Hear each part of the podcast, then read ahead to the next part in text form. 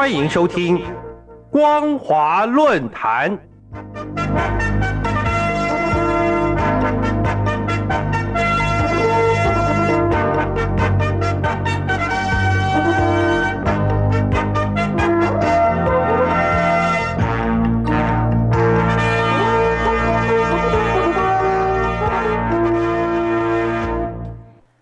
各位听众朋友，大家好，欢迎收听今天的光华论坛，我是兰玲。今天要谈论的主题是中共大外宣手法拙劣，贻笑国际。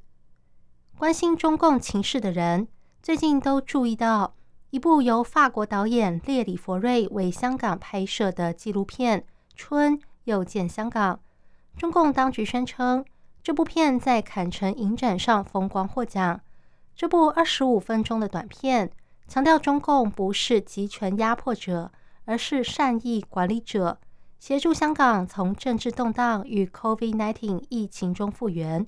片中不断重申共产党的主张，并贬义否定二零一九年六月起香港民众主动发起的反送中民主运动，同时对中共动不动就全区全城封锁的抗议政策。歌功颂德。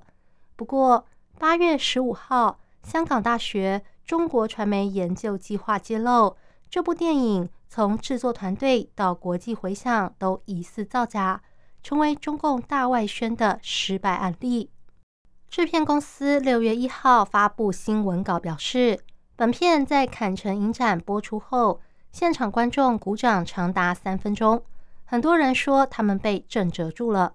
也改变他们对香港的印象。制片团队宣称，这部影片荣获布拉格电影节最佳纪录片奖，但捷克媒体到场了解后，发现根本没有布拉格电影节。所谓的放映后观众鼓掌三分钟，实际上只有两个人购票观看。相关的宣传照片则是来自图库，且这部纪录片并不是在主会场放映。而是在只要花钱，谁都可以播放影片的坎城电影市场展上放映。事实上，香港电影工作者六月就在推特上表示，身边没有人听过这部纪录片，且这部影片的工作人员名单很可疑，几乎都查无此人，更没有听说任何制片公司参与这部影片的拍摄。加上相关宣传照。几乎都是取自图库，大家直呼中共的大外宣机器又动起来了。中共是相信谎言说超过一千遍就是真理的信徒。这句话是二次世界大战前德国宣传部长戈培尔的名言。根据历史记载，当时德国唯一民选总统辛登堡，在一九三三年一月三十号任命希特勒为德国总理。开启了德国纳粹时代。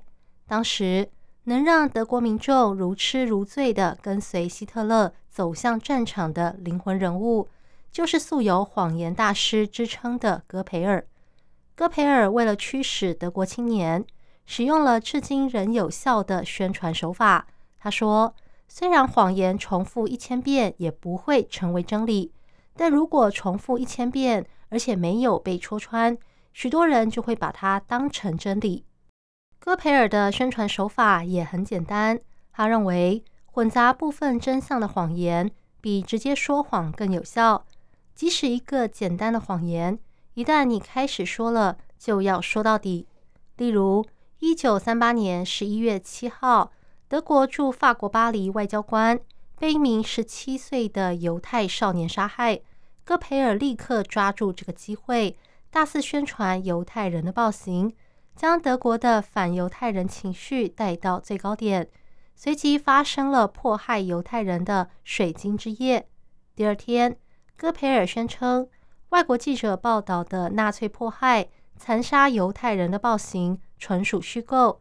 对照中共建党初期，以各种暗杀手法行刺国民政府重要政治人物，如廖仲恺、闻一多等人。并透过社会事件鼓励大学生群起走上街头反对政府，嫁祸给国民政府的做法如出一辙。中共借抗战之名壮大自己的情况屡见不鲜。自中共建政以来，承诺大陆民众的农民翻身、工人当家作主的誓言从未兑现。什么共产主义是天堂、人民公社是天梯等虚幻承诺，早就被大陆民众拆穿。但中共依然恬不知耻的继续以各种手法骗到底。中共公然说谎最有名的案例就是六四天安门事件。当时共军深夜进城开枪，广场上死伤学生人数至今仍然是谜。